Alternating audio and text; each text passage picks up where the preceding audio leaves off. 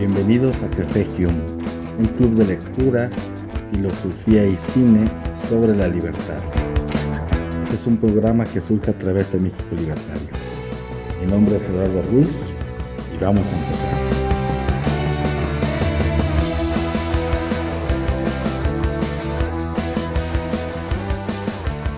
Muy bien, pues vamos a comenzar este episodio de Café Hume este episodio nos, nos reúne para que podamos... Ahí, si Tonatio puedes desactivar tu, tu, micrófono, por favor. Desactivemos los micrófonos mientras no tengamos la, la palabra para evitar esos incidentes. Bueno, eh, muy buenas noches a todos. Estamos reunidos aquí en Café Hume, este Twitter Space promovido por uno de los tantos proyectos que tiene México Libertario. Y hoy vamos a platicar sobre Salam Rushdie, obra y persecución por la intolerancia. Vamos a platicar sobre este incidente tan, tan cercano, pues se suscitó el día 12 de, agosto, hace unas, unos cuantos días eh, prácticamente, y que viene a, a detonar una serie de reacciones, principalmente por las cuestiones de persecución a la libertad de expresión y por la intolerancia que también hay sobre grupos extremistas, en este caso de grupos extremistas religiosos del Islam, que bueno, atentaron contra, contra el autor eh, Salam Rushdie el 12, el 12 de agosto en Nueva York, fue apuñalado, eh, prácticamente, bueno, salvó su vida pues milagrosamente, valga la expresión, y había sido un, un escritor de bastante renombre. Él estaba justamente por dar una conferencia en Nueva York y momentos previos a que iniciara esta conferencia fue atacado, fue apuñalado en el cuello, en varias partes del cuerpo.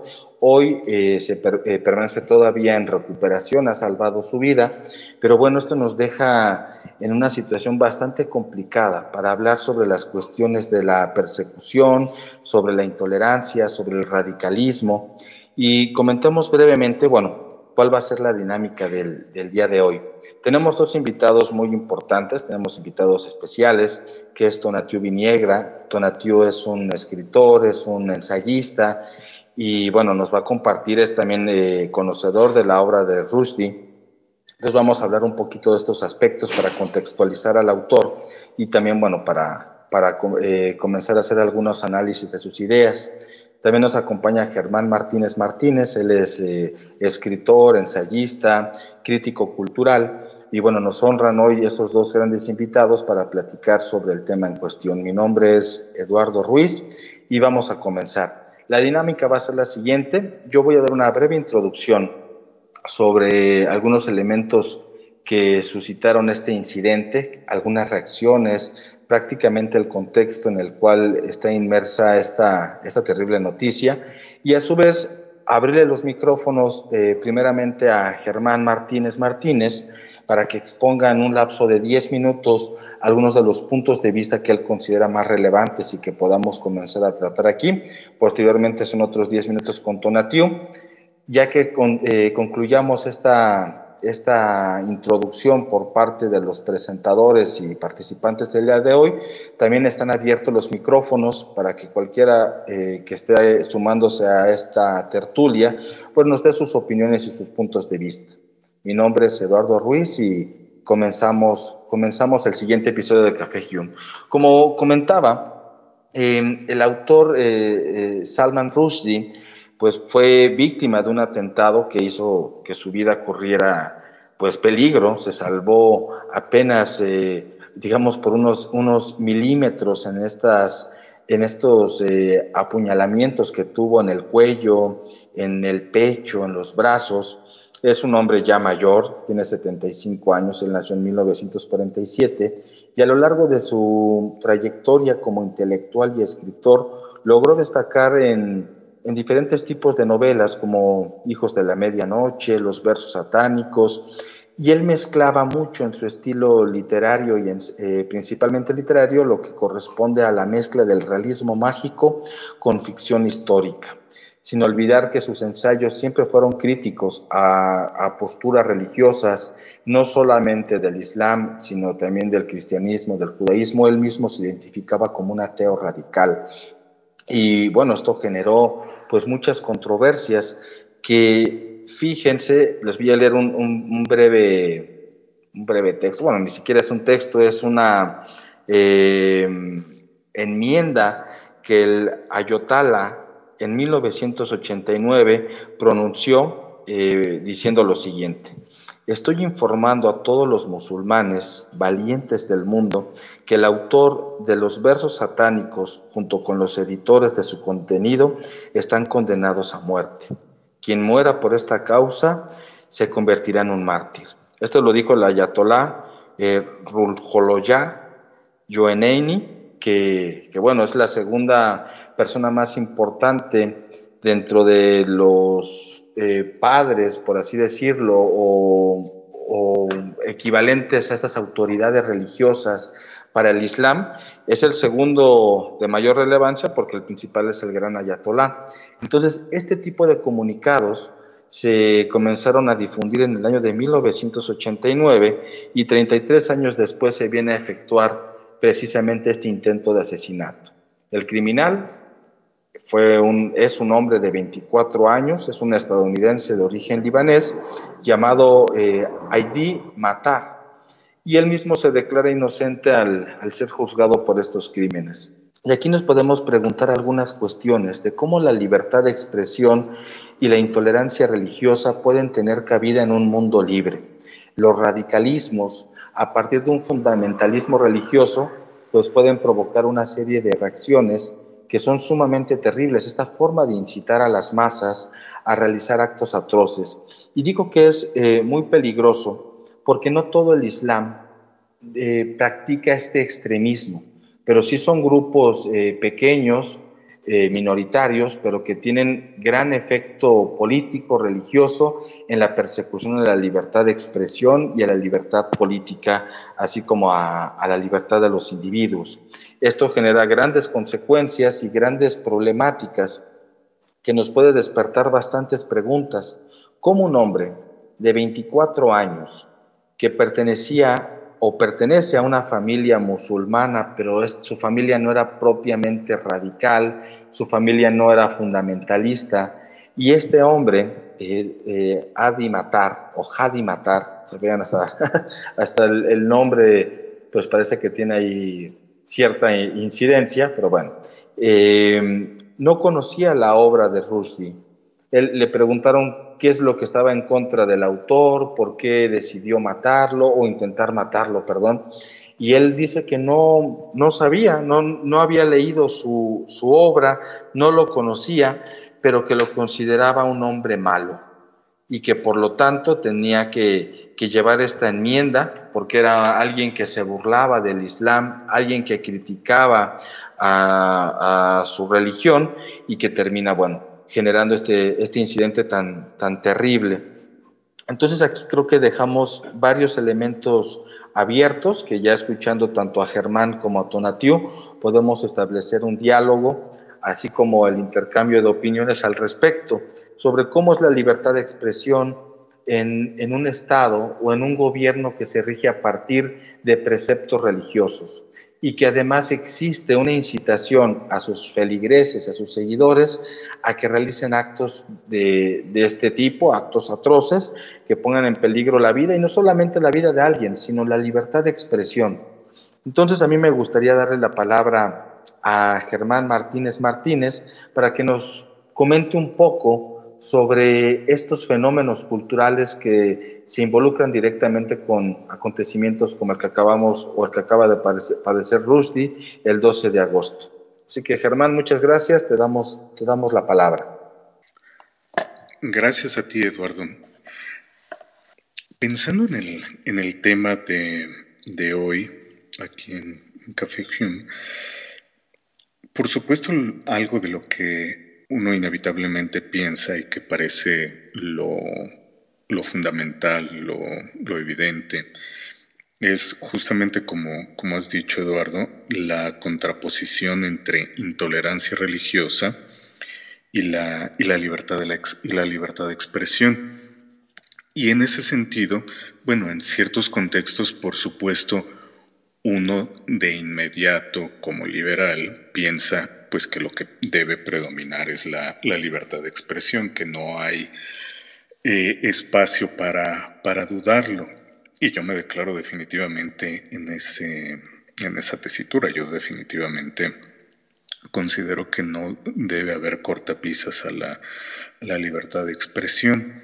Pero habiendo dicho eso, algo que he notado en las reacciones ante el atentado contra, contra Salman Rushdie me ha llevado también a cierta cautela, porque he notado varias interpretaciones que son en realidad simplificaciones del, asunto. Y por eso me gustaría eh, distinguir varias, varias cuestiones y, contextualizar qué significa la figura de Salman Rushdie eh, a través de su vida, en su contexto, en el contexto en el que se dio su, en el que se dio la, em, la condena del Ayatollah Khomeini.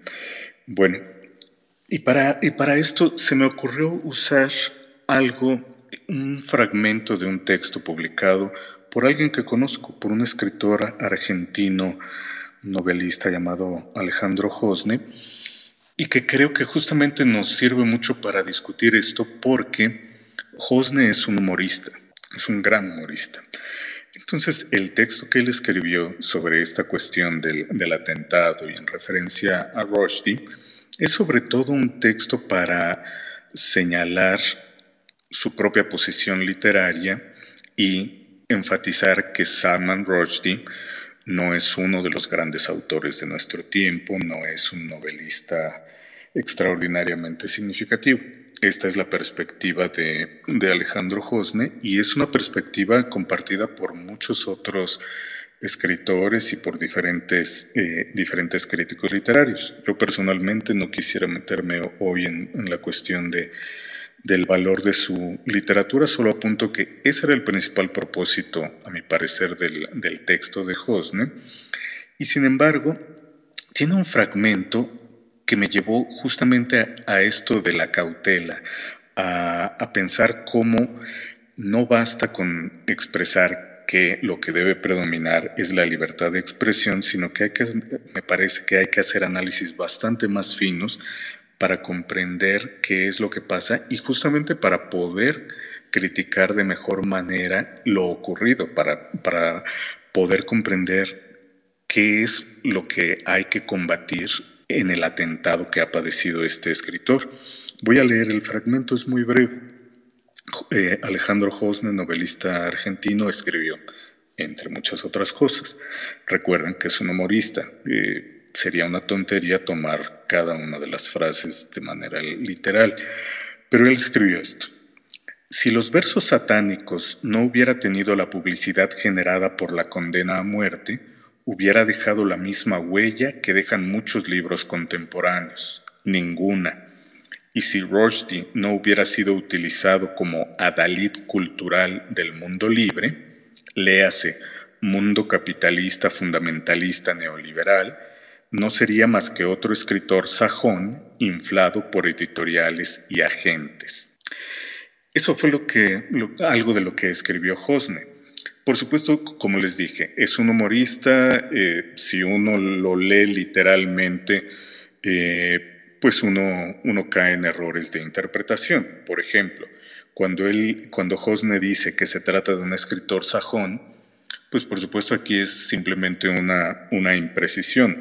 Los sajones son un grupo eh, étnico proveniente de lo que hoy conocemos como, como Alemania, y que fueron a otros lugares, que llegaron a las Islas Británicas y por eso hoy hablamos de anglosajones, porque efectivamente hay ahí una mezcla entre comunidades eh, originarias o que al menos ya llevaban más tiempo en las, en las islas, los anglos y los sajones que llegaron, que llegaron posteriormente. Rushdie definitivamente no es un, un escritor sajón, pero como les decía, esto no hay que tomarlo literalmente. Se está refiriendo, me imagino, Josne, al hecho de que Rushdie es un autor que escribe en inglés, que siempre ha escrito en inglés. Y aquí es donde yo creo que se puede comenzar, que puedo tratar de comenzar a hilar fino sobre estas cuestiones. Y una de ellas es señalar la relación entre la India y Gran Bretaña. Rushdie es indio. Rushdie no es gringo, no es británico, aunque tenga nacionalidades británicas y, eh, y estadounidense. Él nació en una familia musulmana en la India, creció en la India, pero educado en una escuela británica. Esto es lo común para las familias más privilegiadas eh, en la India. Es decir, hay que pensar que hubo una relación colonial entre uno y otro país y eh, lo que se ve y lo que se sigue viendo como lo más deseable es una educación en inglés, una educación eh, británica. Entonces, en ese sentido fue natural que llegada, llegado a cierta edad, Rushdie se fue a Gran Bretaña a un colegio para completar su educación antes de ingresar a, eh, a otra, eh, perdón, antes de ingresar, de ingresar a la Universidad de Cambridge, que ahí esto tampoco era eh, algo excepcional en su familia ni en la familia de, muchas, de, muchos indios. El padre de, de Rushdie había asistido a la Universidad de Cambridge y Rushdie también fue a la Universidad de Cambridge, pero como les dije, antes había ido también a un colegio ya en Gran Bretaña y antes en la India un colegio, un colegio eh, británico. Es decir, su educación formal fue completamente eh, en inglés. Pero ya, ya, ya en esto les he, les he lanzado algunas, algunas claves de, de, cómo es esta curiosa relación entre la India y, y, eh, Gran Bretaña. Eh, una vez que terminó su, su carrera en eh, Rushdie, por algún tiempo trabajó en agencias de, de publicidad. De hecho, es autor de varios de varios lemas publicitarios que fueron muy populares en su tiempo en, Gran Bretaña. Es decir, con esto a lo que estoy apuntando es que es alguien que en ese momento de su vida estaba bastante integrado en la, en la vida británica, en la, en la cultura británica, pero su origen es definitivamente indio.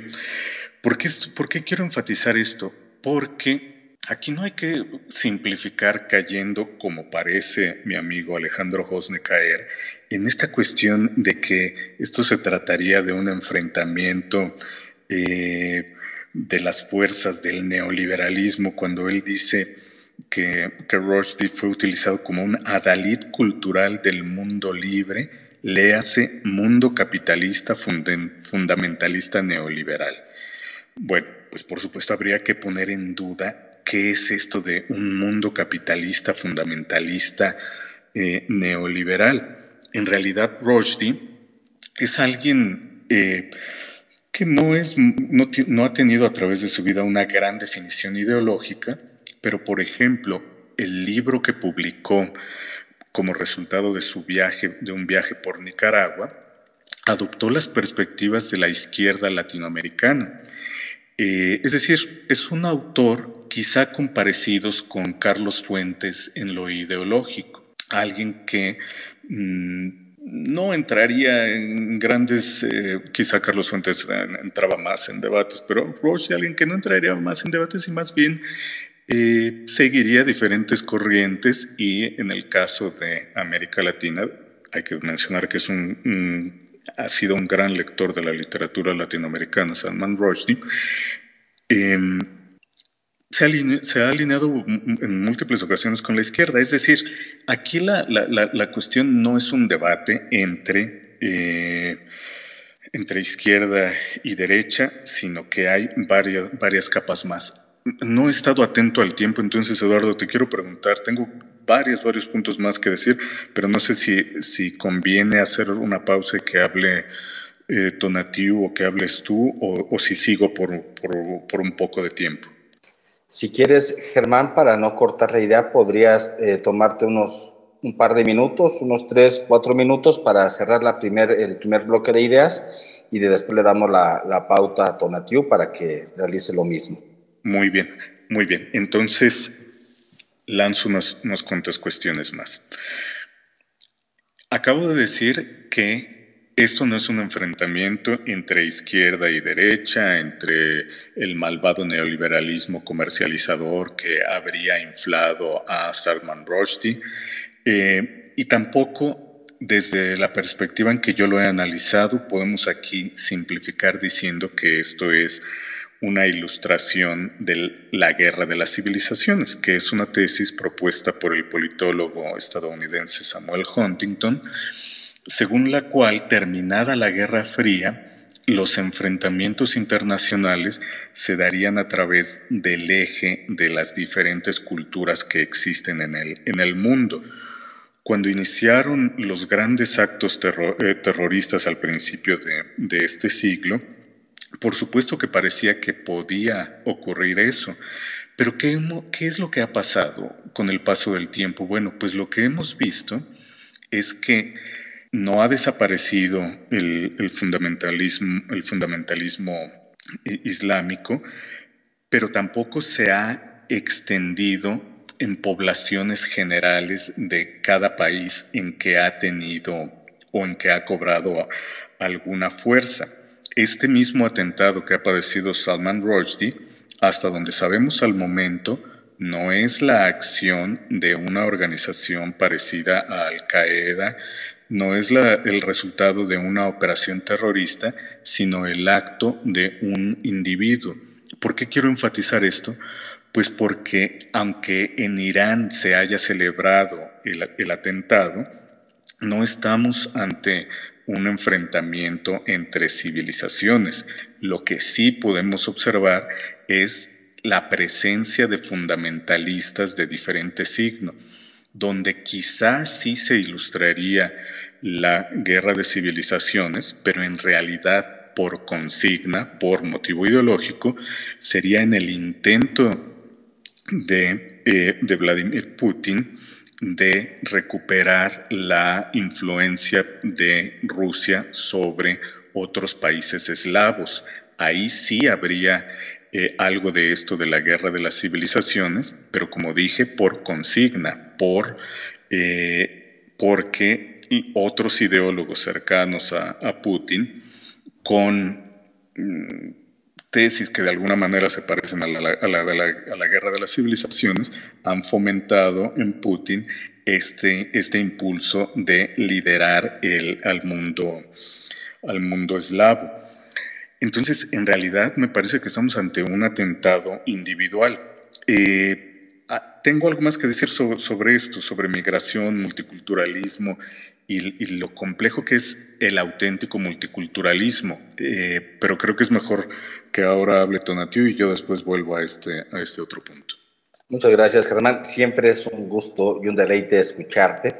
La precisión justamente al ordenar las ideas que debemos de partir justamente del panorama cultural, del origen del autor, de Salman Rushdie, eh, de su desenvolvimiento tanto intelectual como el vínculo que tiene directamente con, pues, con su propia cultura, que él es como tal un indio que comparte esta nacionalidad y que estos fenómenos que logran impactar hoy en día, pues detenernos a pensar, es un fenómeno, como bien precisas, Germán, no es una derecha contra una, contra una izquierda, no es eh, el malvado neoliberalismo y capitalismo opresor, sino, que son hechos individuales generados también por fundamentalistas religiosos que no representan tampoco toda, toda una postura ética y moral de una religión, pero que conllevan justamente a, una, una, un encontronazo al cómo asimilar este tipo de fenómenos eh, terribles, pero que bueno, hay que ver, tiene que existir una responsabilidad para poder establecer un juicio más claro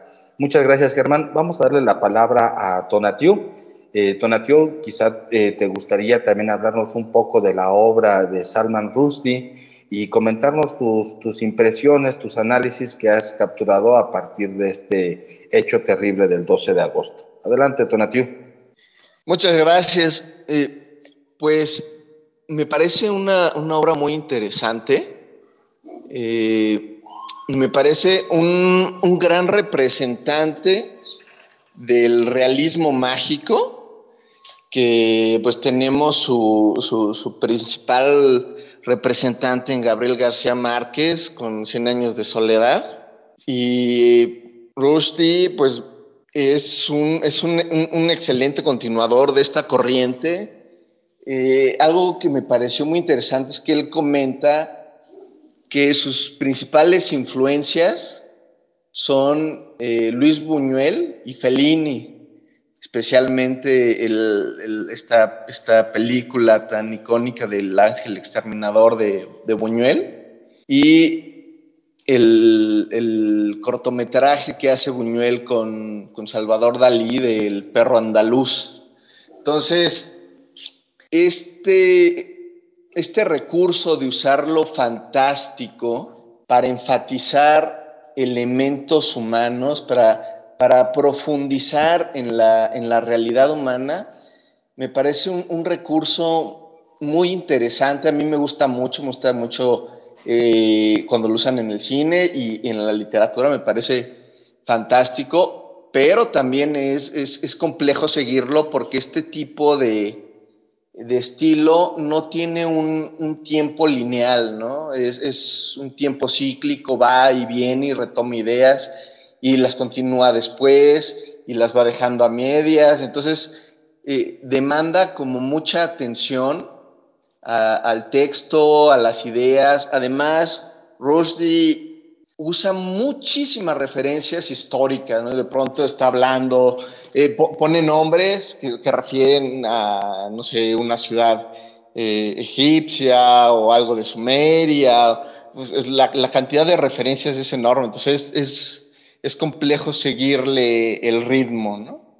Y por supuesto, esta, esta corriente es es muy crítica, ¿no? Vaya, las películas de, Buñuel de, esta línea pues, son muy críticas. Y la, novela de Los hijos de la medianoche pues le valió un reclamo muy fuerte de, Indira Gandhi, porque pues, hace críticas respecto al proceso que hubo después de de la liberación de la India de los ingleses, ¿no? Entonces, y él va contando pues como de, eh, un niño y va este, viviendo todo este proceso, esta radicalización entre indio, eh, este, indios y ingleses, empiezan a percibir como puros e impuros, entonces ya desde ahí ya está hablando de estas radicalizaciones ideológicas, ¿no? Y cuando, cuando llega a, los versos satánicos, vaya, pues e, e, es una crítica muy fuerte, porque de entrada, e, esta idea eh, con los dos personajes principales que son el diablo y el ángel, que los presenta como actores, ¿no? O sea, al final son meros actores. El, diablo y el ángel no son en realidad seres eh, trascendentales, no son puras puestas en escena, ¿no? Y quienes lo creen, lo único que están creyendo son puestas en escena, incluso cuando eh, el profeta Mahone eh, está peleando con, el ángel, lo plantea como un plató en donde empieza a, describirlo como si hubiera cámaras y como si fuera una puesta en escena, ¿no? Entonces, e, e, eso me parece muy interesante que lo plantee eh, como, como actores.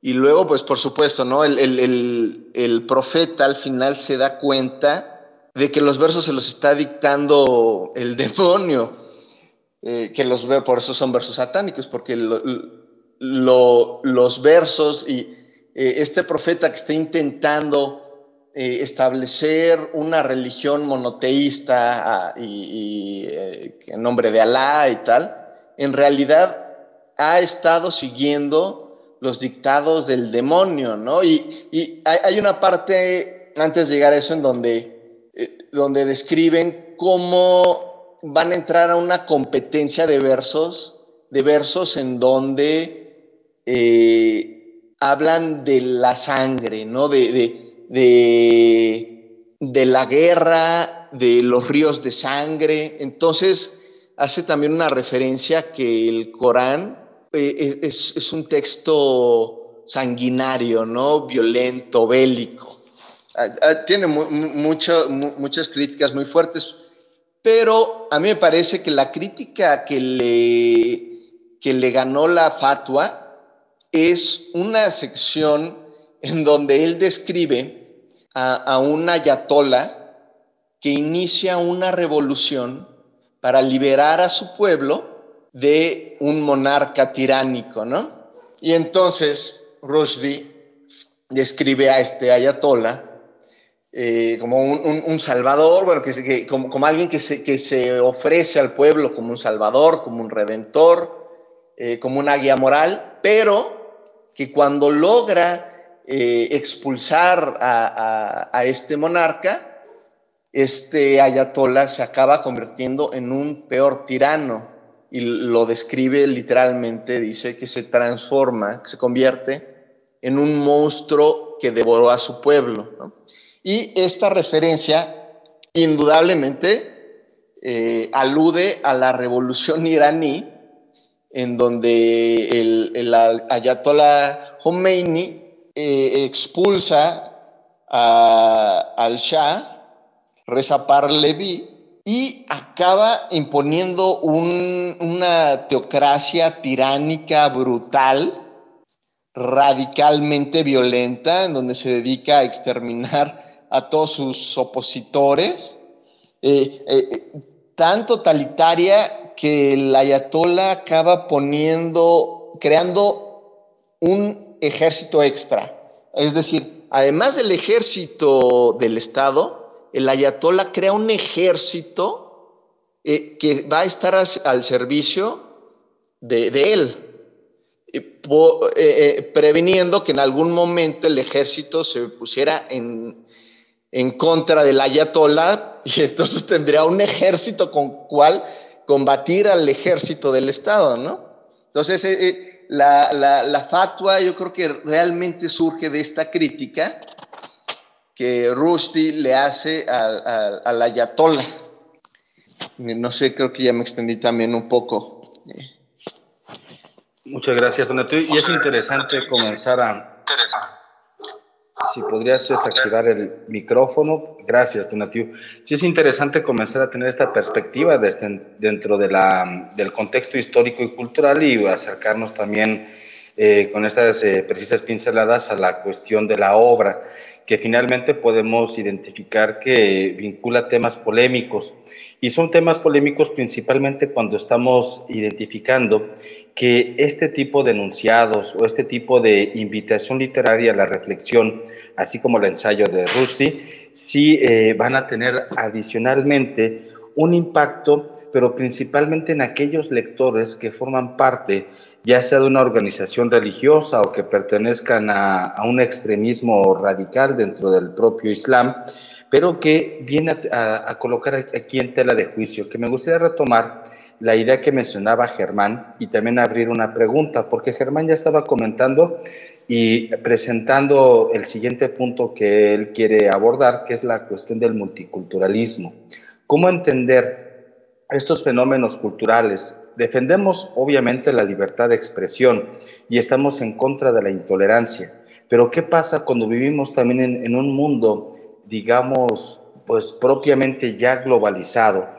Donde muchas eh, eh, formas culturales están dispersas a lo largo de todo el mundo y que de repente esta forma de armonizar o el intento de armonizar la, la libre expresión y también lo que puede ser considerado como una agresión hacia esos otros, por ejemplo, aquellos que todavía tienen o poseen eh, en esta parte de Medio Oriente una fe pues muy importante. Recordemos que en gran parte de ellos son estados teocráticos donde se, se fundamenta el precepto religioso con el, el precepto eh, jurídico. Entonces, ¿Cómo podemos entender, retomando la cuestión del multiculturalismo y lo que menciona también Tonatiu en cuanto a la libre expresión en una obra de arte, como lo es la novela, que tiene mucho contenido filosófico, crítico y que invita a la reflexión como obra, pues para encontrar pues una, una armonía? Porque si bien hoy defendemos esta libertad de expresión, ¿Cómo puede volverse la libertad de expresión también un elemento que atañe la libertad de credo o de culto de otros? Es un fenómeno bastante peculiar porque, bueno, vivimos ya prácticamente un mundo comunicado por los medios digitales.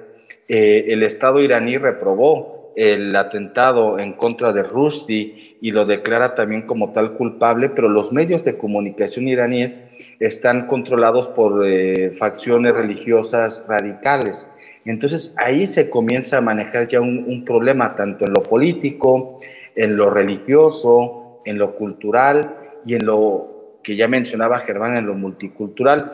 A mí me gustaría eh, si pudiéramos retomar aspectos de lo que ya se viene aquí mencionando, y yo eh, planteo esta cuestión que me parece muy interesante, de cómo entender el multiculturalismo en un mundo globalizado, quitando este elemento de que es el capitalismo malvado, atroz y opresor, pero si vemos que en gran sentido el capitalismo o el liberalismo económico permite justamente esta comunicación mundial a través de, de, herramientas tecnológicas y también eh, económicas, ¿cómo resolvemos los conflictos culturales?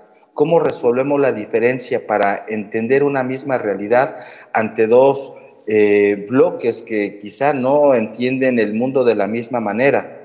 Yo entiendo el punto que mencionabas, eh, Germán, sobre que esto es un acto individual, pero finalmente es un acto individual que es llamado por, eh, el, gran representante de la, de la Ayatollah, que fue esta invitación a matar a todo aquel que se pronunciara en contra de, de, sus emblemas religiosos y específicamente dirigido al autor, al autor de, de los versos satánicos. Entonces, ¿Qué sucede aquí? ¿Cómo se puede enfrentar? Y más allá de enfrentar, ¿cómo entender estos fenómenos, Germán? Y la pregunta también me gustaría que fuera dirigida para Tonatiu, porque bueno, Tonatiu nos comenzó a hablar de la obra literaria y esta obra literaria como expresión artística, pues también ya va vinculada a cierta visión del mundo, que es, eh, si bien es, eh, es un indio que se desarrolló culturalmente de forma inicial en, la India, pero con vínculos directamente estrechos con, con, Inglaterra y que posteriormente, bueno, corresponde también a un pensamiento más occidental. ¿Cómo podemos encontrar la comprensión tanto del fenómeno político y religioso y la comprensión de la obra estética que sería la, la, construcción literaria de Rushdie? Y eh, después de, esto abrimos los micrófonos, bueno, después de, de, lo que nos comenten Germán y Donatiu, ya Chasky solicitó la, perdón, solicitó la palabra. Entonces, bueno, también invito a que, a que los micrófonos estén disponibles para las personas que conforman esta sala. Así que, Germán, ¿qué nos podrías eh, eh, comentar en relación a, a, estos puntos y que de alguna forma también se vinculan a lo que ya querías presentarnos anterioridad? Adelante, Germán. Gracias, Eduardo. Efectivamente, nos vamos acercando a, los planteamientos que yo quería hacer, porque recapitulo.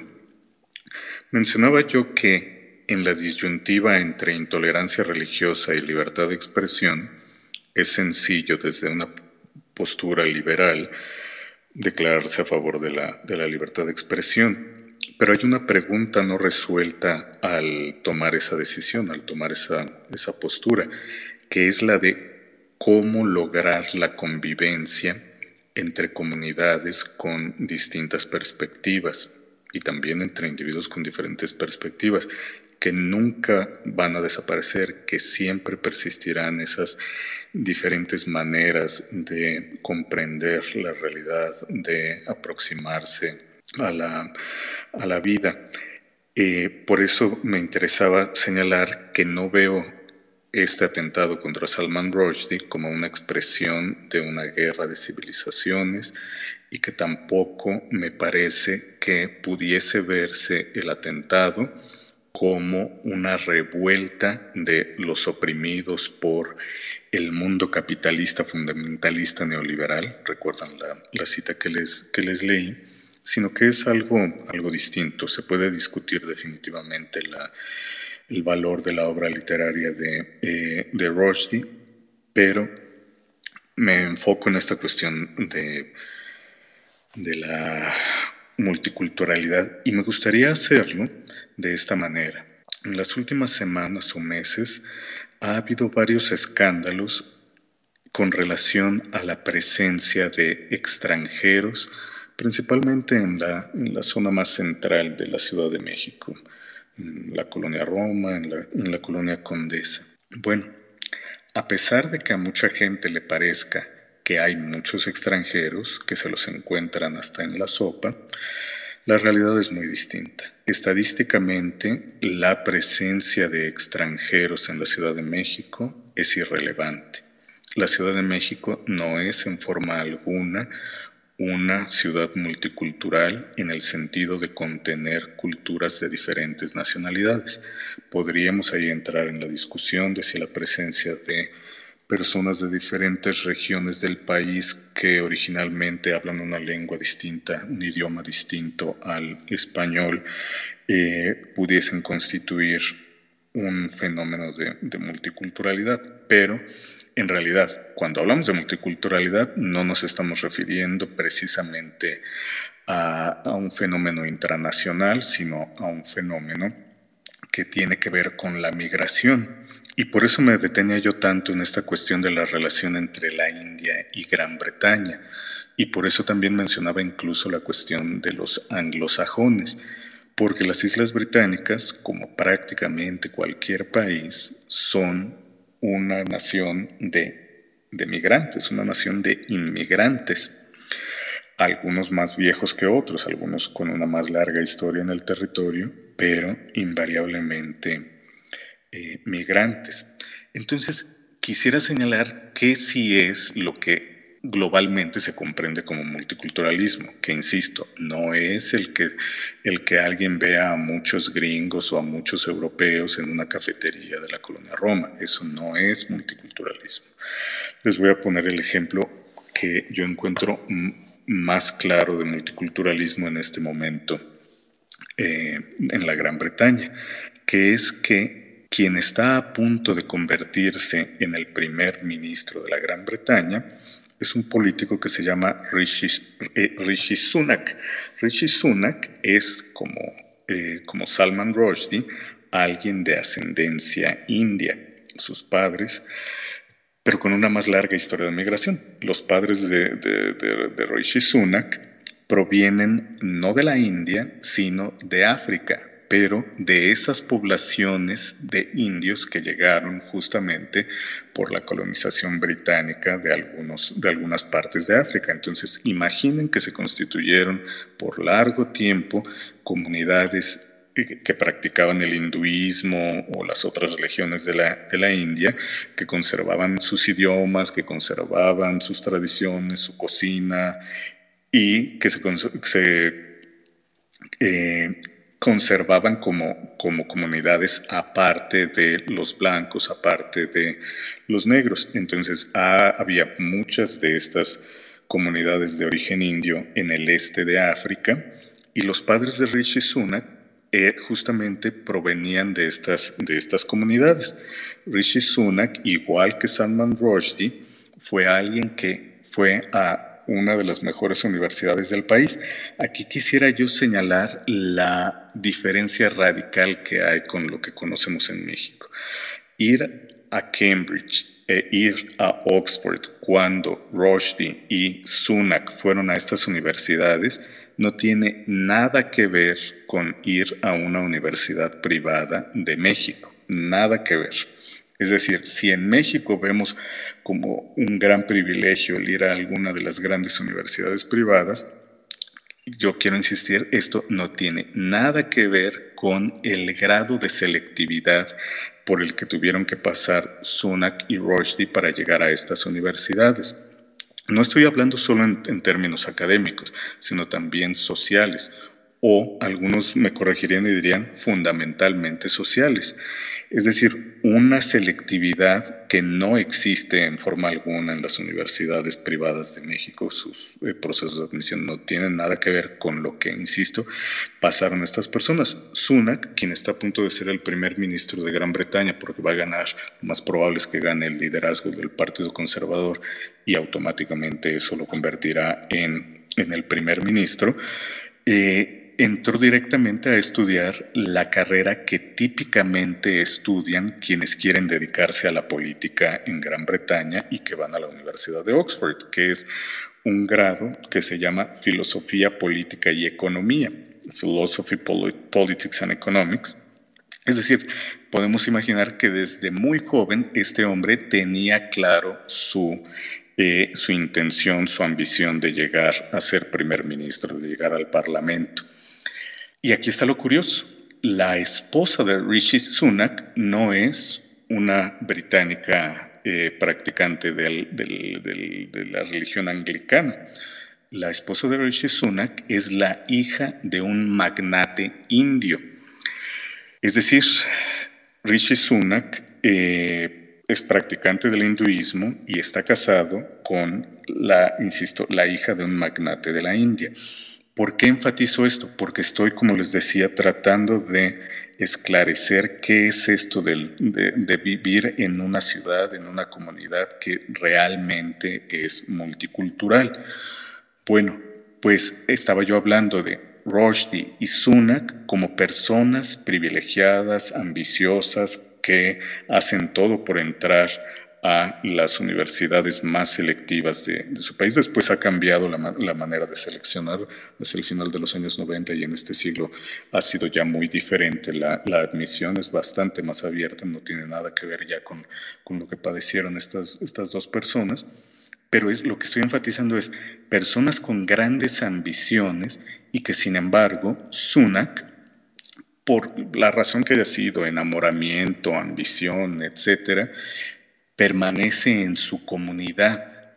Bueno, ¿qué pasa en una ciudad como Londres? En una ciudad como Londres, la multiculturalidad se expresa en que personas que han nacido en esa ciudad, como Sunak, eh, pueden ir a alguna de las buenas universidades del país, pueden comenzar una buena carrera en la medicina, en finanzas, y no es imposible que su matrimonio sea arreglado para traer, para llevar a alguien de Pakistán, a alguien de alguna región de la India, a Londres para casarse con ellos o con, o con ellas. Em, ahora que lo acabo de decir, estoy dudando un poco. Conozco de primera mano que definitivamente ocurre para los hombres que, llevan mujeres, eh, pero debo confesar que no sé si ocurre en el otro en el otro sentido.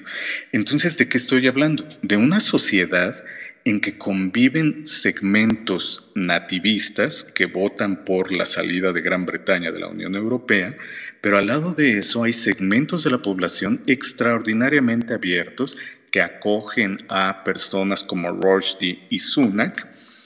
Eh, y al lado de eso hay personas que conservan las prácticas como los matrimonios arreglados con personas que no se han conocido siquiera, sino simplemente a, a, través de negociaciones entre las familias, entre las cabezas de las familias.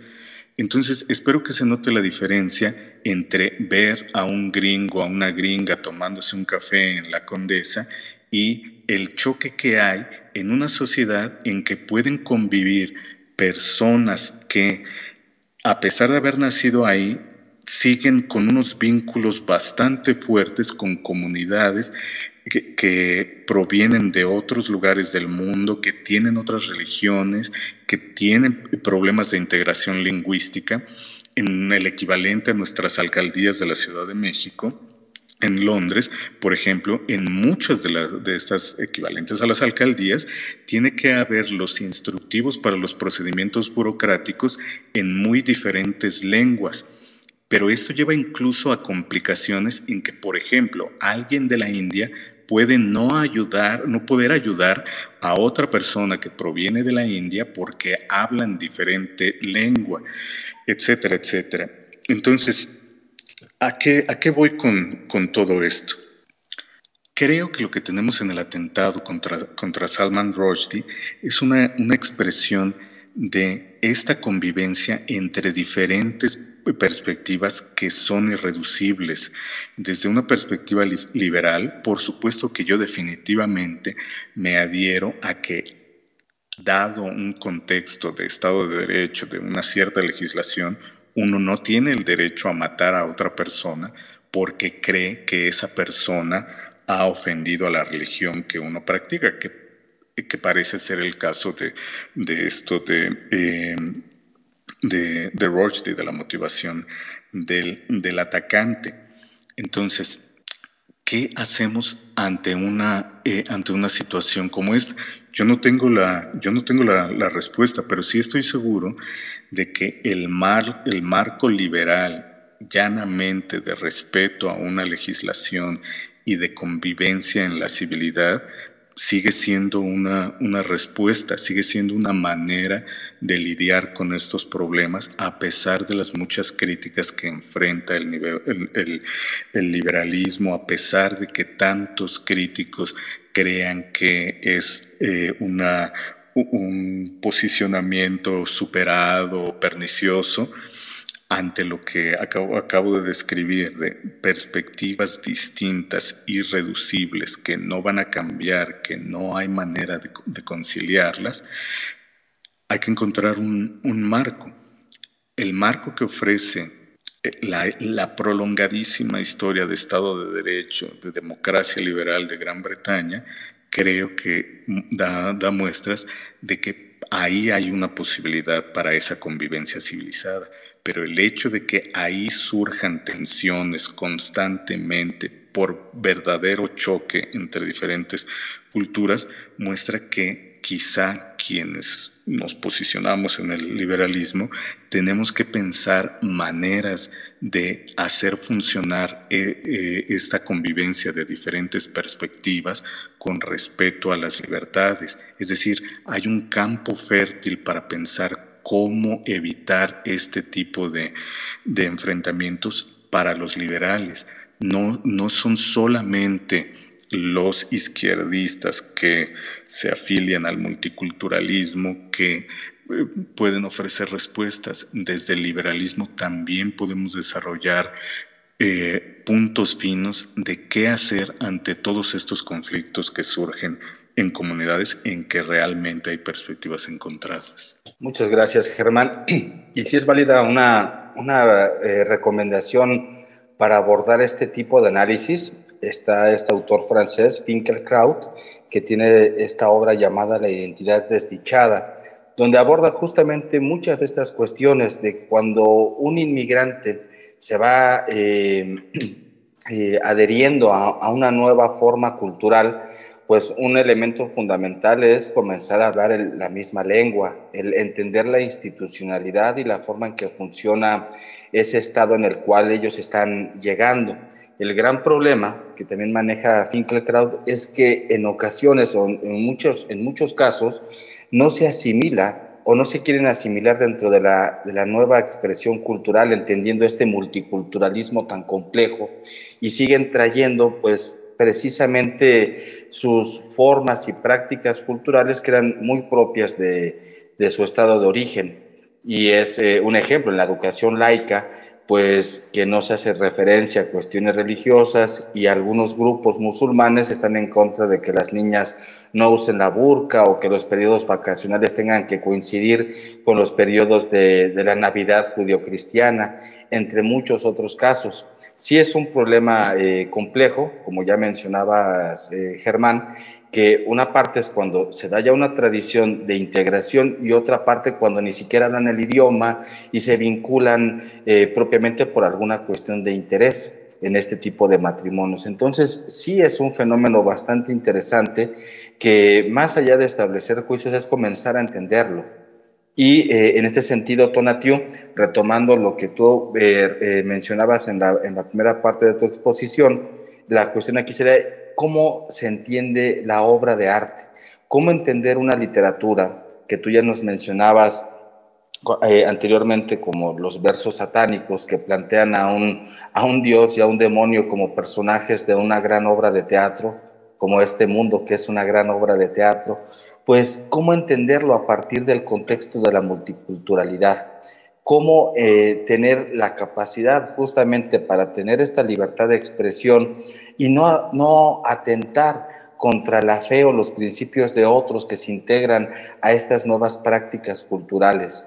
Realmente es un problema bastante agudo y, bueno, sería interesante saber tu opinión al respecto, como alguien que se ha adentrado en la obra de Rushdie y nos pueda mencionar un, poco al respecto, porque Rushdie sería un tanto más cercano a un pensamiento, por así decirlo, eh, en letras muy, pues muy poco concisas, pero que nos pueden permitir un horizonte que es una visión pues más occidental, más racionalista y no tanto enfocada a un discurso religioso o a un fundamentalismo eh, propio de una, de una religión.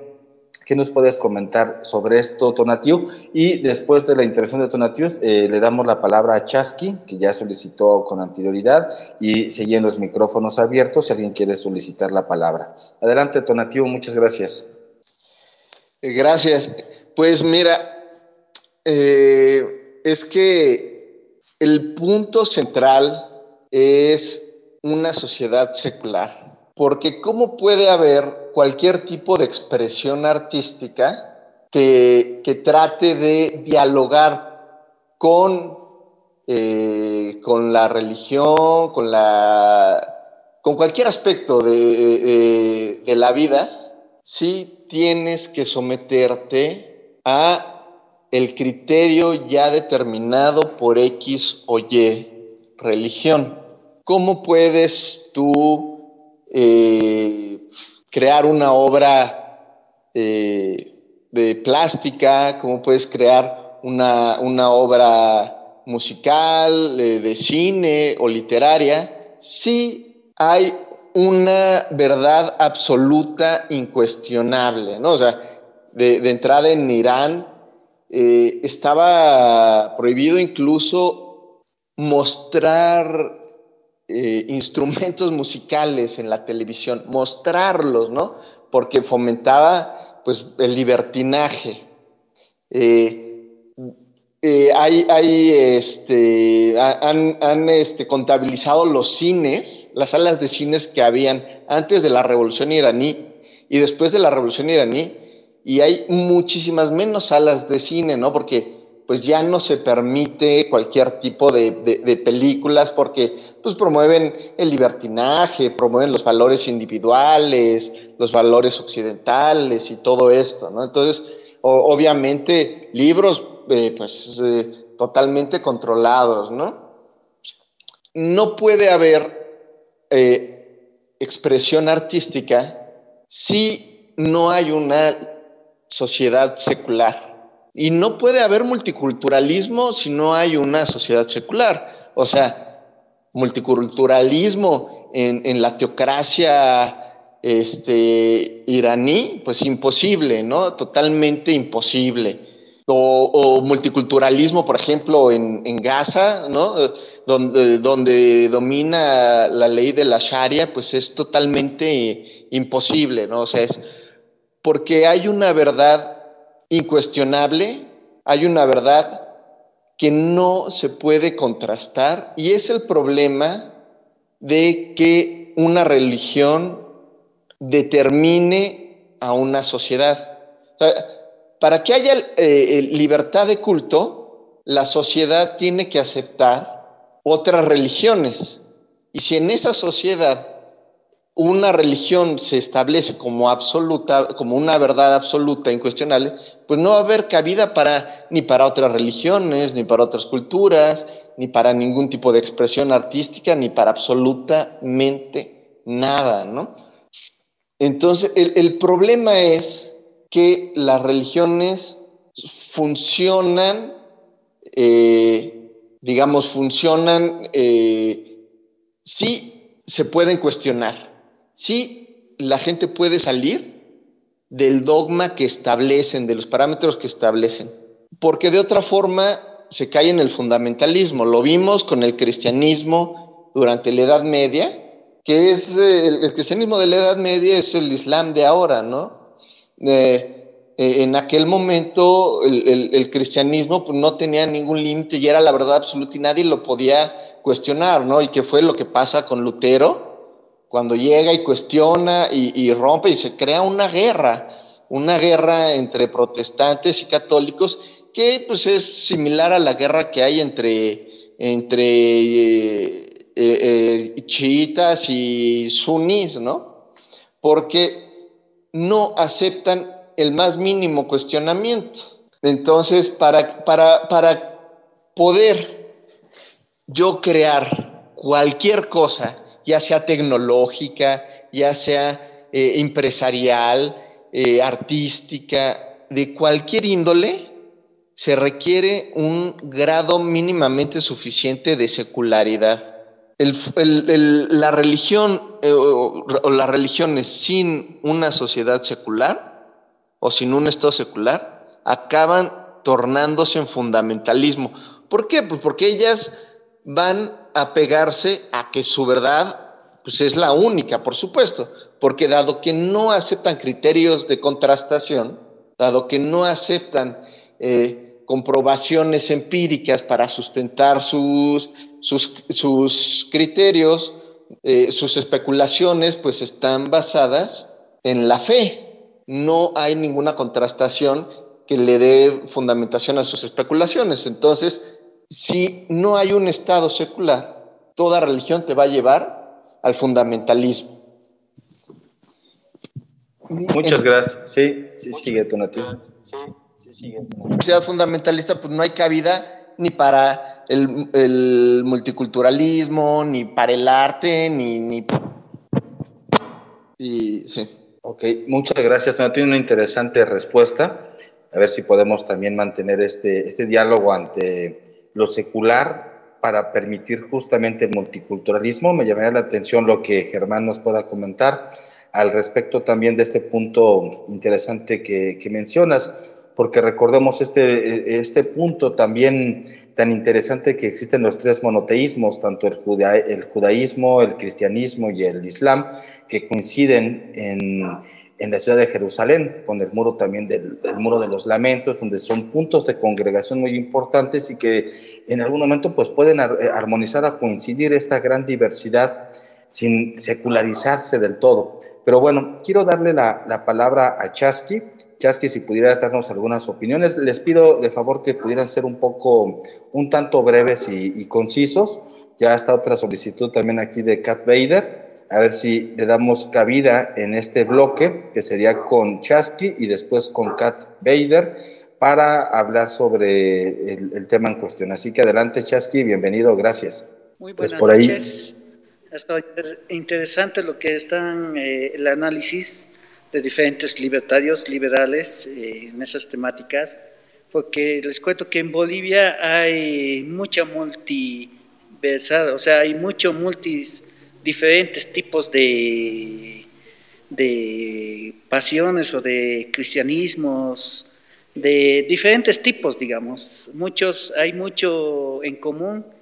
Claro, es, es aceptable, digamos, hasta un límite, digamos, pero cuando ya es lo ven como competencia o lo ven como político y ahí es donde ya te impiden la, la persecución o la intolerancia y ahí es donde ahí es donde va la envidia, digamos, porque cuando cada uno está por su diferente lado no pasa nada, en tanto en religión, en arte, en cultura y en diferentes ámbitos, digamos. Entonces, como, como se ve la obra, eh, se ve que sí dices realmente cómo es el realismo, ¿no?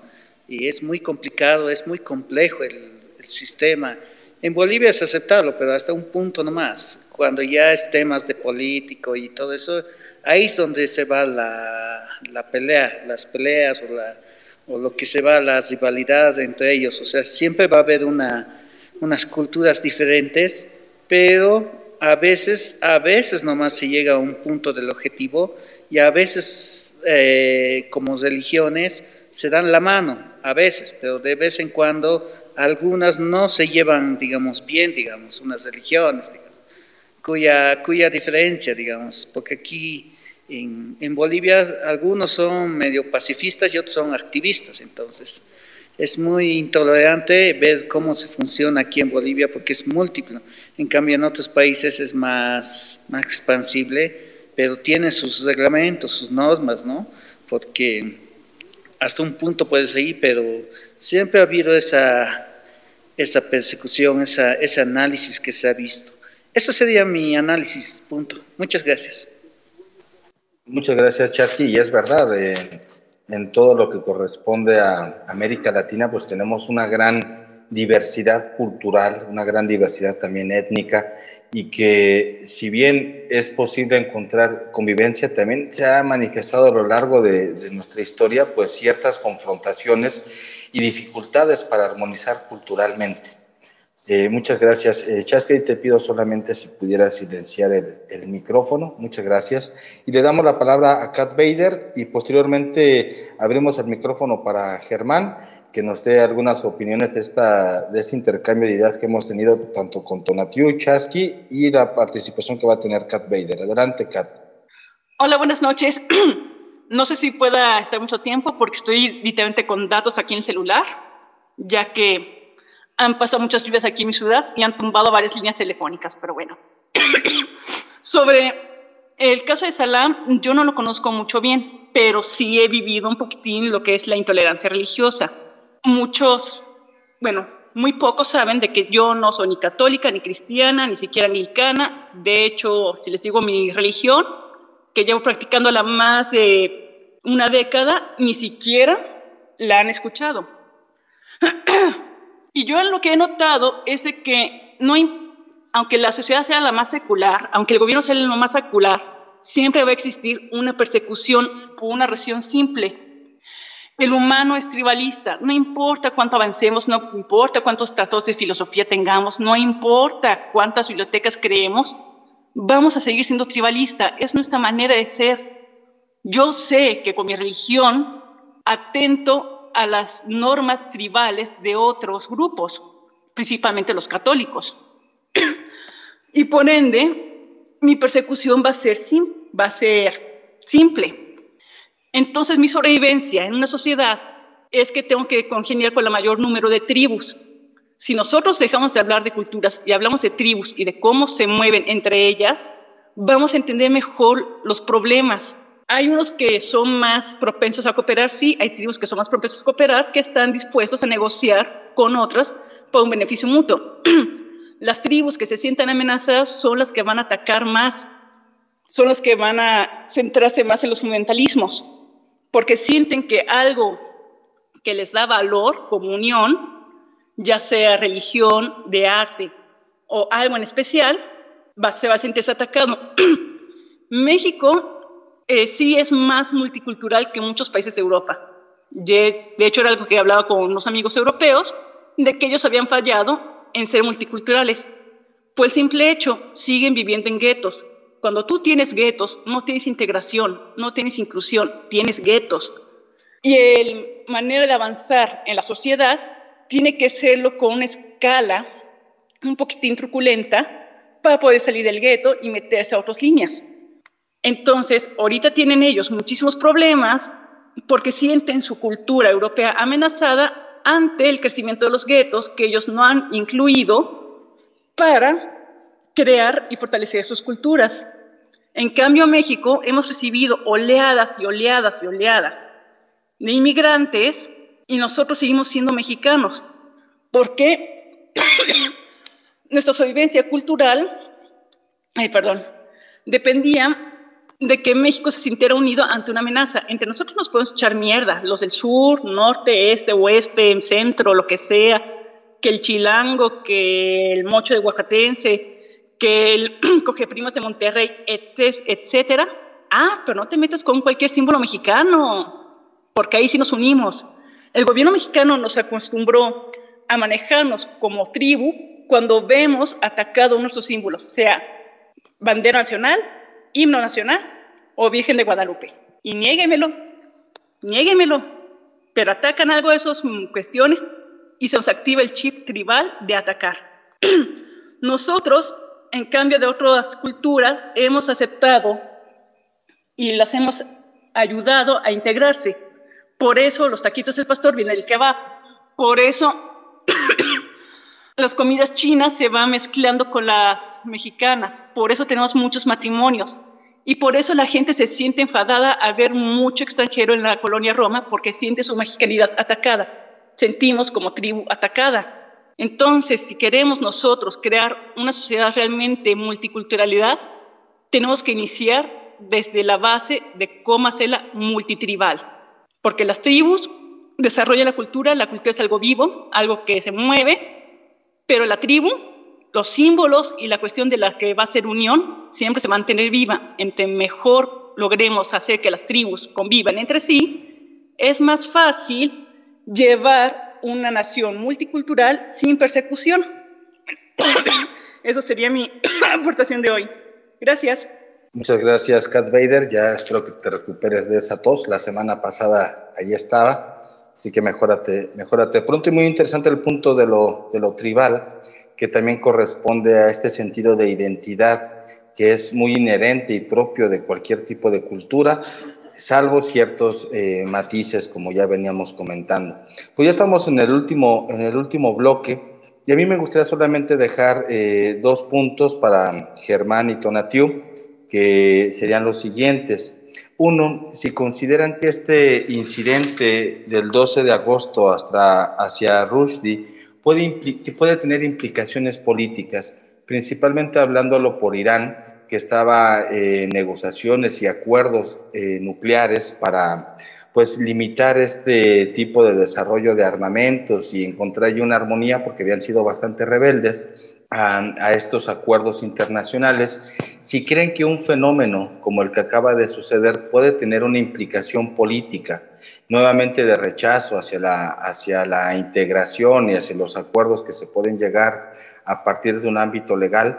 Y por el otro lado, eh, entender también si la libertad de expresión debe de tener límites, pero como ya mencionaba Germán, el, el, principal límite es respetar la integración eh, vital eh, del otro, de aquel que, que no piensa como nosotros y actuar de una forma intolerante y terrible a partir de fundamentalismos religiosos. Pero aquí quizá no tanto es el caso de Rushdie, sino por ejemplo lo que hemos observado en algunas cuestiones como Charlie Hebdo, que se dio estas, estos, estos asesinatos eh, reprobables, pero entender también que esta revista satírica sí jugaba y sigue jugando con elementos muy propios de, identidades religiosas. Digamos, faltar al respeto a un símbolo religioso no propicia ni justifica la muerte de nadie. Sin embargo, sí es también una provocación a partir de, de estas publicaciones satíricas, donde llegamos a ver, por ejemplo, a Mahoma y a Jesús eh, besándose y tocando sus partes íntimas, o a la, a la Virgen María pariendo, o una imagen también eh, contundente del Espíritu Santo, que Dios Padre, Dios Hijo y Espíritu Santo, y Dios es, eh, eh, pues sí, está siendo sodomizado por Jesús y Jesús lleva en el ano una cruz. Entonces, ¿qué tanto este tipo de expresiones contribuyen a un pensamiento propositivo y multicultural, o más bien este tipo de expresiones como tal libres también cancelan la libertad de un culto religioso en un mundo que prácticamente se va integrando a un multiculturalismo. A mí me gustaría dejar estos dos puntos para que Germán y Tonatiu nos den alguna idea y al mismo tiempo vayan cerrando su, su participación en esta interesante charla. Así que Germán, adelante, por favor.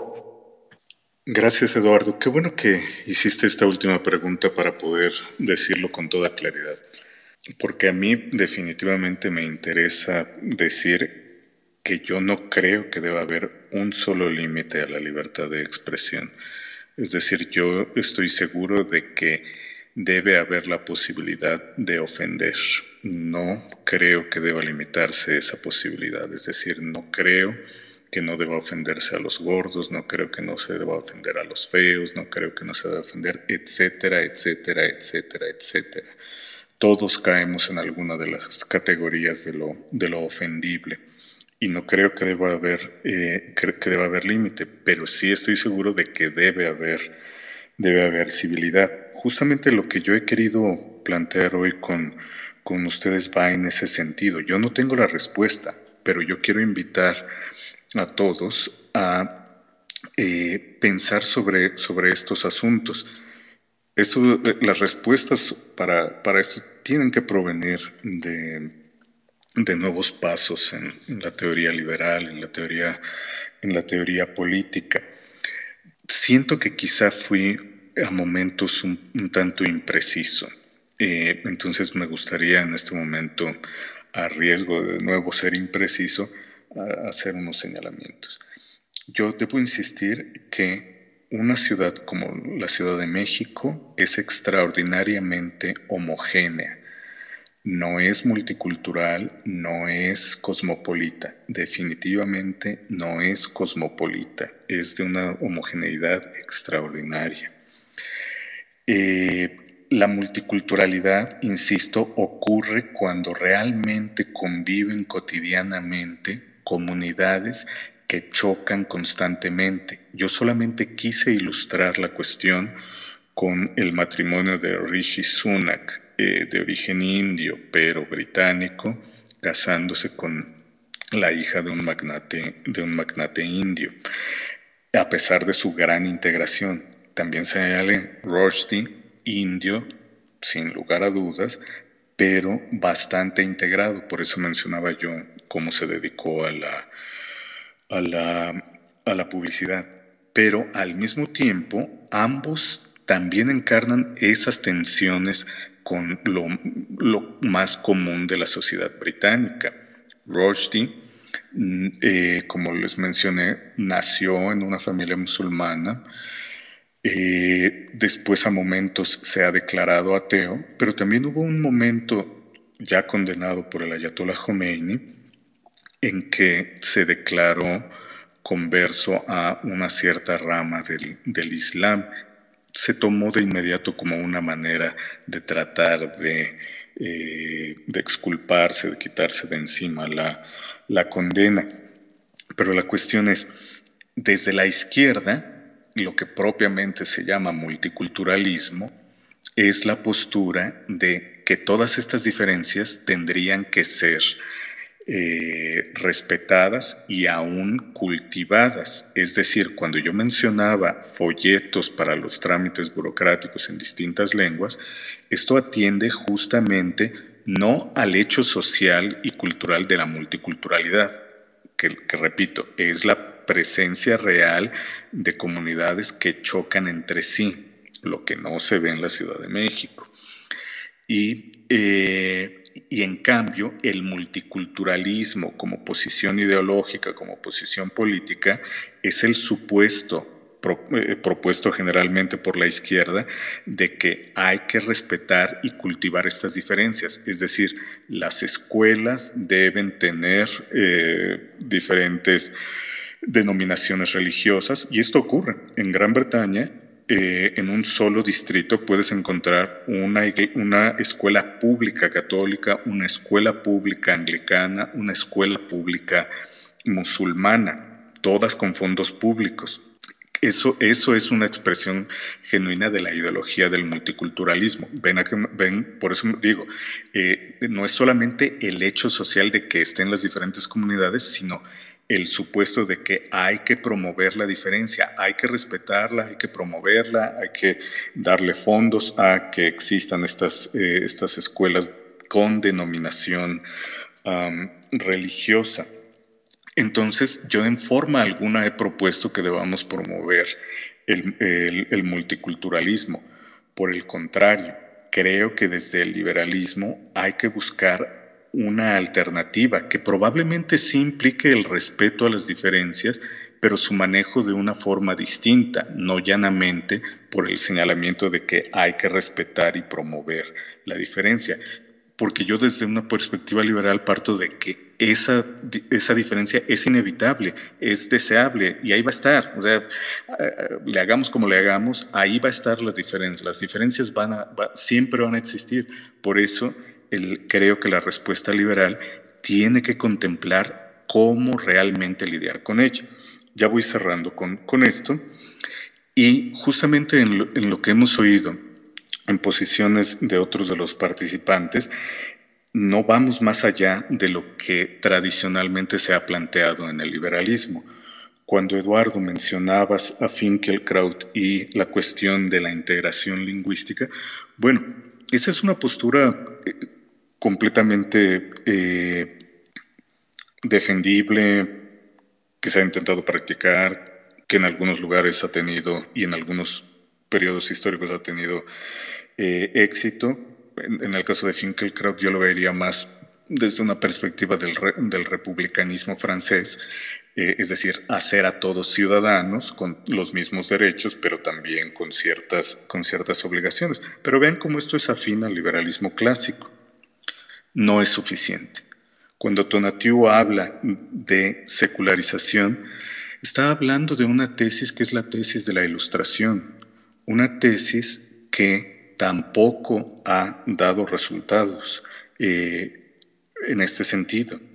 Yo definitivamente me adhiero a, lo deseable de una sociedad secular, pero el hecho es que la religiosidad persiste, no solamente en países que se tiende a ver como atrasados, como los países eh, musulmanes, sino llanamente piensen en la gran potencia del mundo en el gran país de Occidente en muchísimos sentidos. Las aportaciones culturales de Estados Unidos han sido de las, de las mayores en cada campo que podamos, que podamos pensar. Bueno, Estados Unidos es un país profundamente religioso, tremendamente religioso, fanáticamente religioso. Ahí no ha habido, hay un Estado secular, pero no hay un, eh, un proceso de, secularización de la población. Se suele hablar de iglesias vacías y demás. Bueno, por supuesto que la religiosidad eh, cotidiana no es lo mismo que era hace décadas o hace siglos, pero persiste. En cada país de Europa uno puede encontrar desde religiosos populares, es decir, que simplemente van a las iglesias por tradición, a otros que son fanáticos. Eso no ha desaparecido. Entonces yo, yo por eso es que invito a cualquiera que se presuma liberal o libertario a que tenemos que ir más allá de planteamientos que siendo defendibles, que me imagino muchos de los que estamos ahora conversando compartimos, no prueban ser suficientes, no porque la globalización, como parece sugerir Eduardo, eh, haga al, al, mundo multicultural. No, eso no, es, eso no es cierto. Repito, la Ciudad de México es tremendamente homogénea. Es decir, podemos tener una persona de aquí de la Ciudad de México que tiene los mismos consumos culturales que alguien de Berlín y no se van a entender, van a tener perspectivas distintas por las comunidades en que fueron socializados, en que crecieron, etcétera, etcétera. Y en el mismo Berlín, ese, esa persona que tiene ciertos consumos de música, que ve ciertas películas, esas mismas películas, esas mismas canciones las habrá escuchado otro muchacho de Berlín, pero que es musulmán y que va a tener una perspectiva distinta y que no basta que el Estado sea secular y que no basta que ya hable alemán para lidiar con el, con el conflicto. Insisto, yo no tengo la, la respuesta, pero hay que buscarla. ¿Por qué? Porque las amenazas a la libertad son tremendas. Por ejemplo, el arte, eh, ahí me le mencionaría Tonatiuh, no es cierto que, eh, que le sea indispensable la, libertad secular o la libertad que permite el secularismo. En realidad, el arte, por la mayor parte de la historia de la humanidad, ha estado completamente ligado a posiciones ideológicas. Y llanamente, la mayor parte de la historia ha estado íntimamente ligado a las iglesias, ha sido arte religioso. Es, algo, es un fenómeno muy reciente que concibamos al arte como un ejercicio de la libertad individual. Yo me adhiero completamente a ese paradigma. Yo precisamente porque defiendo el paradigma de que el arte debe ser un ejercicio de la libertad individual, veo con gran preocupación que la tendencia general en el arte contemporáneo, me refiero no solo a las artes plásticas, sino a la literatura, al cine, es a una práctica del arte que tiene impuestas ciertos paradigmas comunitarios, es decir, que el cine tendría que ir contra el patriarcado y ser feminista, que la literatura, estoy poniendo ejemplos arbitrariamente, pero esto ocurre en cada una de las artes, que la poesía tendría que ser anticapitalista y rescatar las comunidades, que la música tendría que ir contra la gentrificación y preservar nuestras tradiciones. Es decir, hay imperativos comunitarios en el arte que están restringiendo esa libertad individual. Y, e incluso ya muchos hablan de artes post-autonómicas, es decir, esta idea muy reciente históricamente de que el arte es ejercicio de la libertad individual estaba relacionado con la autonomía del arte. Lo que estamos viendo hoy en el mundo en general es una tendencia a hacer un arte que ya no es autónomo, un arte que parece extraordinariamente vinculado con diferentes causas sociales que desde mi perspectiva restringen su libertad, restringen la libertad de los creadores. Entonces, justamente porque estoy a favor completamente de la libertad de expresión y de que no debe tener límites, es que me preocupa esta tendencia general en el, en el arte y estoy seguro que la simple secularización, que la simple adopción de una lengua, porque lo he visto en Londres y en otras ciudades, no es suficiente para arreglar las tensiones que surgen entre las diferentes perspectivas y que ahí hay un gran problema, una gran cuestión que los liberales y los libertarios podemos pensar, pero que para hacerlo necesitamos ir más allá de los paradigmas que ya conocemos y que se puede probar a través de un análisis sociológico, histórico, político, que no son suficientes, que no están funcionando y que es urgente que, desarrollemos para poder combatir lo que son gravísimos riesgos a la libertad. Muchas gracias, Germán. Eh, insisto, siempre es un, gusto, un placer el, escucharte y principalmente por esa claridad que, siempre expones al, exponer tus, puntos de vista y que justamente invitan a, a reflexionar, porque no tenemos aquí las soluciones o la fórmula secreta. El liberalismo no funciona así, sino más bien es pensar, indagar, reflexionar y justamente también criticarnos a nosotros mismos, que creo que esa sería una, una de las prácticas más honestas, una, una honestidad intelectual. Muchas gracias, eh, Germán. Voy a darle la palabra a Tonatiu para también cerrar eh, este, este programa. Y me gustaría, bueno, tú nada más recuperando las ideas de las que se han aquí compartido, saber tu postura, tu opinión en relación a si el arte debe de tener algunos límites o si está abierto a cualquier expresión, aun cuando no sea muy bien entendida o captada por ciertos grupos seculares. Y por otra parte, si este incidente suscitado el 12, el 12 de agosto con Rusty puede tener implicaciones políticas. Así que adelante, Tonatio, te escuchamos. Gracias. Eh, eh, primero, eh, hay que aclarar que secularismo no es igual que ateísmo. Ahí el secularismo es separar lo espiritual de la, la, vida mundana, de la vida política, ¿no? Entonces, la idea es, tú como religioso o no religioso puedes en lo personal llevar tus creencias más en, en cuestiones de, medicina, de, política, de leyes, etc. Eh, se, se busca basarse en criterios concretos, contrastables, falsables, ¿no?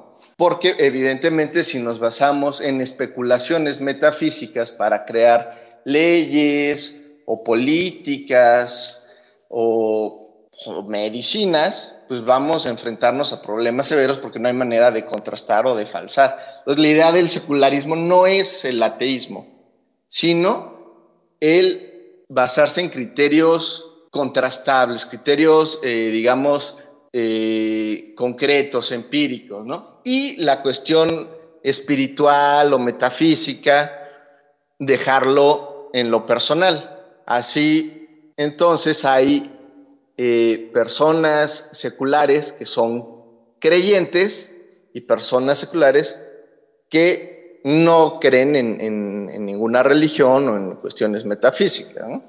Este, retomando lo del arte, pues yo creo que todo debe de ser cuestionable, todo debe ser cuestionable y sobre todo las cuestiones que están basadas en especulaciones metafísicas, porque si yo voy a basar mi vida o voy a exigirle a otro que base su vida en una especulación, pues creo que cualquiera debe tener derecho a confrontar esa especulación.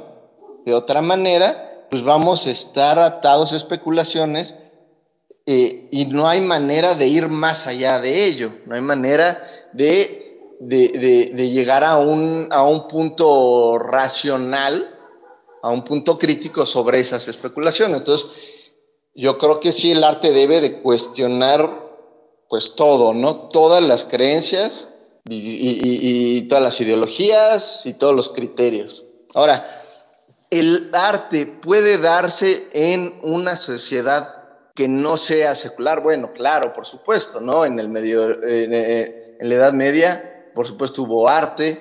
Eh, eh, en, este, en Irán hay arte. En, en los países donde está todo sometido a la ley de la Sharia, por, por supuesto hay arte. Pero esta, este arte no puede ir más allá de los límites que dicta el, dogma religioso. Entonces, bueno, sí, claro, hay un arte, pero hay un arte totalmente sometido a ese dogma, ¿no? Como el arte en, eh, la Unión Soviética. Entonces, sí, la, la secularidad es fundamental para que el arte se pueda desarrollar, porque si no, yo no puedo salirme de los dogmas que me está imponiendo tal o cual religión o tal o cual ideología. Va a ser un arte muy pequeño, muy sometida, en donde no va a haber innovación, en donde no va a haber empresarialidad, en donde no, no se van a expresar eh, eh, distintos aspectos de la realidad porque van a estar censurados, ni se van a poder expresar a través de, de distintas eh, de distintos recursos porque van a estar censurados. Ahora, en cuanto a lo de la interculturalidad, me parece que hay que llegar a un punto más allá, porque con la interculturalidad se corre el peligro de primar a los valores culturales, a los valores este, a los valores tradicionales, a los valores colectivos, ¿no? Que es un poco o un mucho lo que defiende Dugin, o que dice, no, pues es que eh, debe haber, eh, deben de protegerse los valores, las tradiciones, las culturas. Y entonces tienes, por ejemplo, en Canadá, un montón de, de grupos culturales que tienen derechos distintos. Pero ¿quién es? ¿Quién es el sujeto de derecho? Pues el sujeto de derecho no son los individuos que conforman los grupos, sino la cultura. Entonces, se crean derechos para proteger una cultura, pero la cultura no es un, no es un ente, no es un ser que exista, que viva, que siente o que piense. Es simplemente un ideal colectivo. Y poner ponerle derechos a este, a este ideal colectivo va a siempre llevar a que los individuos se vean sometidos a este ideal colectivo.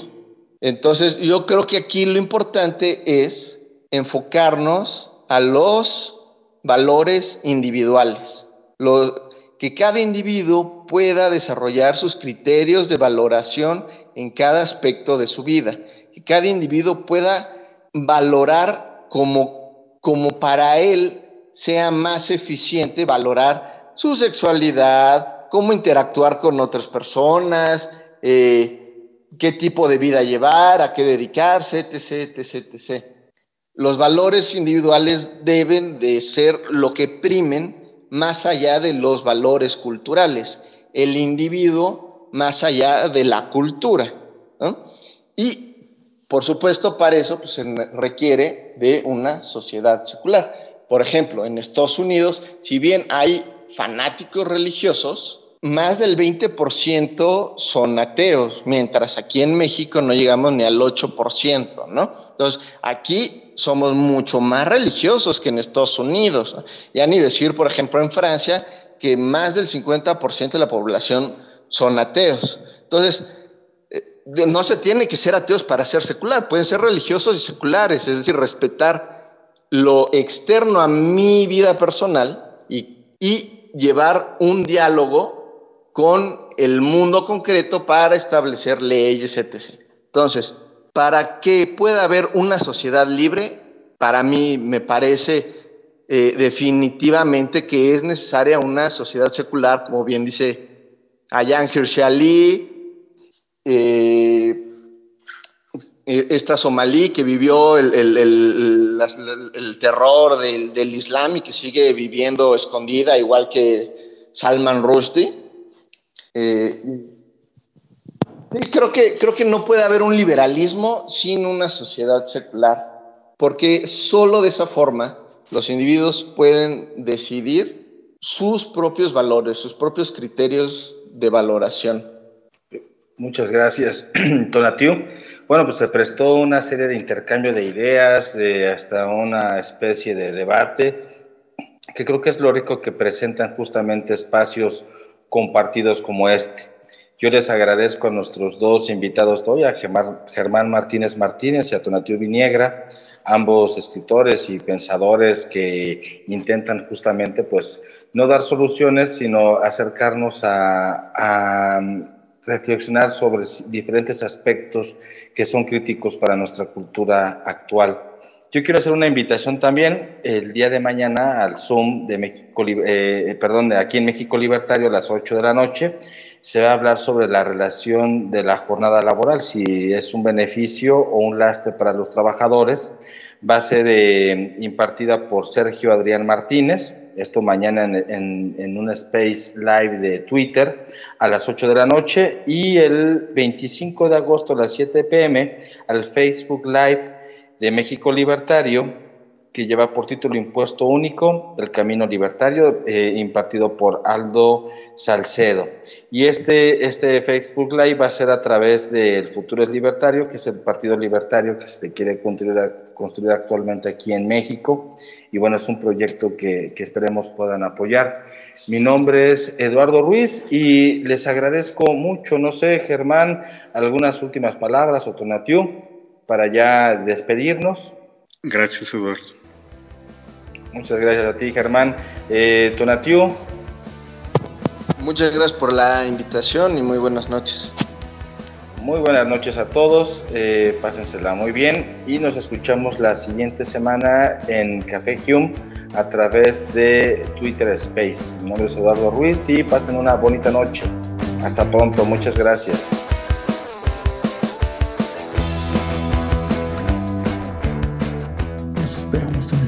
Siguiente Café Hugh, que se transmite todos los lunes a las 7 de la tarde por Twitter Spaces.